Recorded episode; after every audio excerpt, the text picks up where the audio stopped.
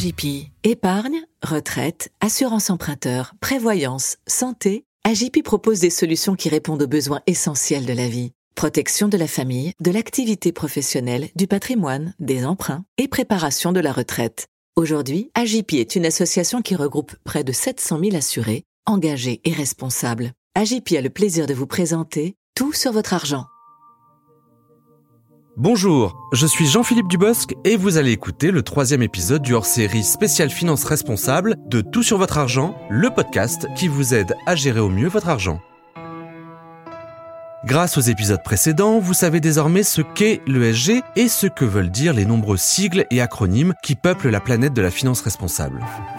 Maintenant que vous êtes bien informé, vous voulez peut-être sauter le pas, faire en sorte que vos économies soient utiles pour l'environnement et le bien-être de la société. C'est tout l'objet de ce troisième épisode où je vais demander à Raya Benchikou, directrice distribution Retail France du gestionnaire d'actifs responsable AXA IM, comment on peut concrètement épargner de manière vertueuse.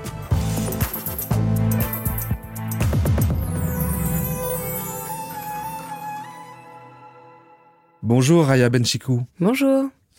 Tout le monde peut-il investir, Raya, dans la finance responsable? Eh bien oui, tout le monde peut investir dans la finance responsable. Ce sont des fonds comme les autres qui sont ouverts à tous les types d'investisseurs et qui, bien évidemment, doivent se faire proposer par les conseillers et indiquer aux épargnants, aux investisseurs que ce sont des fonds responsables. Mais il n'y a aucune restriction. Donc, par exemple, même si j'ai pas beaucoup d'épargne, je peux quand même épargner de manière responsable. Tout à fait. Vous pouvez et même vous devez parce que c'est un effort collectif, que ce soit pour la transition énergétique ou le progrès social.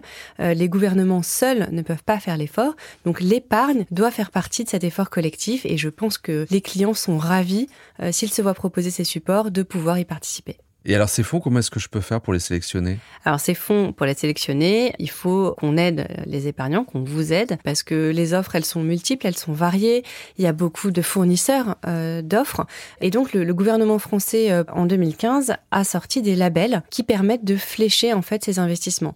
Donc il y a un label généraliste qui s'appelle le label ISR pour investissement socialement responsable et qui va venir garantir du caractère durable du fonds dans lequel vous allez investir. Et puis un label plus spécialisé sur la transition euh, énergétique écologique qui s'appelle le label Greenfin et qui est plus un label environnemental. Après, il y a des sociétés de gestion comme nous, par exemple, chez AXA On a pris la décision aussi au sein des noms de nos fonds de pouvoir euh, mettre un, un acronyme pour flécher, en fait, euh, cette épargne responsable et impact positif. Et alors, je crois que vous avez différentes approches justement euh, dans votre sélection, dans la manière de composer en fait vos fonds. Oui, tout à fait. Chez AXAIM, on a trois types d'approches. Et cette approche, elle va dépendre de l'objectif final du client.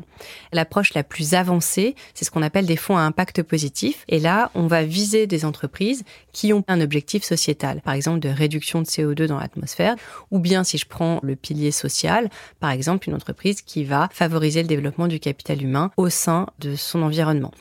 Si on va sur un autre objectif qui peut être de se dire, bah, moi, je veux pas forcément en tant que client un impact positif parce que je vais me retrouver sur une thématique bien ciblée, je vais avoir des secteurs qui vont pas être représentés et moi, j'aimerais bien avoir une approche qui suit le marché, mais tout en étant responsable. Alors là, c'est ce qu'on appelle l'approche plus best in class et on va avoir une sélection des entreprises qui vont être les mieux disantes d'un point de vue environnemental, social et de gouvernance, mais on va avoir bien une représentation de tous les secteurs, même les secteurs polluants. Donc on va aussi avoir du transport, on va aussi, avoir de l'énergie, donc là, ça permet d'avoir un investissement totalement diversifié en ligne avec le marché, mais en ayant une démarche responsable.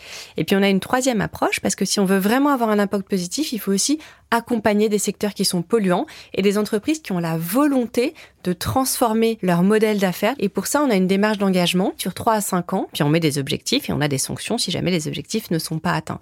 C'est en accompagnant ces secteurs qu'on pourra avoir un impact aussi très large et une transformation profonde de la société. Auprès de qui, euh, Raya, dois-je me faire conseiller pour épargner de manière responsable Pour épargner de manière responsable, on peut le faire à travers des comptes titres, euh, son PEA, on peut le faire au travers de son contrat d'assurance vie et puis de son contrat de retraite, le PER. Et donc les personnes habilitées à vous proposer tous ces supports, ça va être généralement bah, des conseillers financiers. Donc ça va être des agents en assurance vie, ça va être des courtiers aussi en assurance, ça va être des conseillers bancaires, ça va être des conseillers indépendants. Voilà, donc tous ces intermédiaires qui vont venir faire l'intermédiaire, la transmission entre les fournisseurs de données, donc société de gestion, et puis euh, le client final. D'accord? Et ça, c'est très important parce que la courroie de transmission, on voit que c'est vraiment l'élément clé. Parce que si la demande, elle est là, mais qu'il n'y a personne pour vous en parler, eh bien, dans ces cas-là, il n'y a plus de correspondance entre l'offre et la demande. Donc ça, c'est vraiment clé. Et un petit chiffre qui me semble important, c'est que deux Français sur trois, en fait, ne se sont jamais vus proposer un support responsable. Alors qu'on sait que plus de deux tiers des Français ont une appétence, en fait, pour ces supports euh, responsables, pour être alignés avec leurs valeurs. Mais toutefois, euh, Raya, si je décide d'exclure des secteurs polluants de mes investissements, est-ce que ça va pas limiter la diversification de mon épargne et, in fine, réduire sa rentabilité? C'est tout le travail du gérant de proposer des fonds qui sont diversifiés. Donc ce qui est important, c'est de se positionner sur des thématiques qui vont être suffisamment profondes et généralistes, mais tout en gardant l'idée d'impact positif, la biodiversité par exemple, ou le progrès social. En revanche, on va pas pouvoir aller se mettre sur une thématique de niche. Si je prends la biodiversité, on va pas faire la préservation d'un seul écosystème. On va faire un fonds qui préserve la biodiversité sur terre, sur mer, sur la faune, sur la flore, pour avoir une profondeur d'entreprise suffisamment élevée, parce que c'est très important de proposer des fonds qui sont diversifiés. Donc diversifier, ça veut dire quoi? Ça veut dire avoir au moins entre 50 et 100 entreprises dans le portefeuille pour offrir un profil de risque-rendement intéressant pour le client. D'accord, donc même si on choisit des fonds thématiques, on diversifie quand même son épargne. Tout à fait. En conclusion, Raya, quel est l'intérêt pour un épargnant d'investir dans la finance responsable? Alors l'intérêt, il est euh, tout d'abord individuel, parce que je pense qu'on a tous envie euh, aujourd'hui de vivre en adéquation avec nos valeurs, dans notre quotidien, dans notre consommation, dans nos modes de déplacement, mais aussi dans nos placements financiers. Donc c'est tout l'intérêt de pouvoir se voir proposer des placements euh, responsables sur la thématique qui nous intéresse le plus, l'environnement, le social.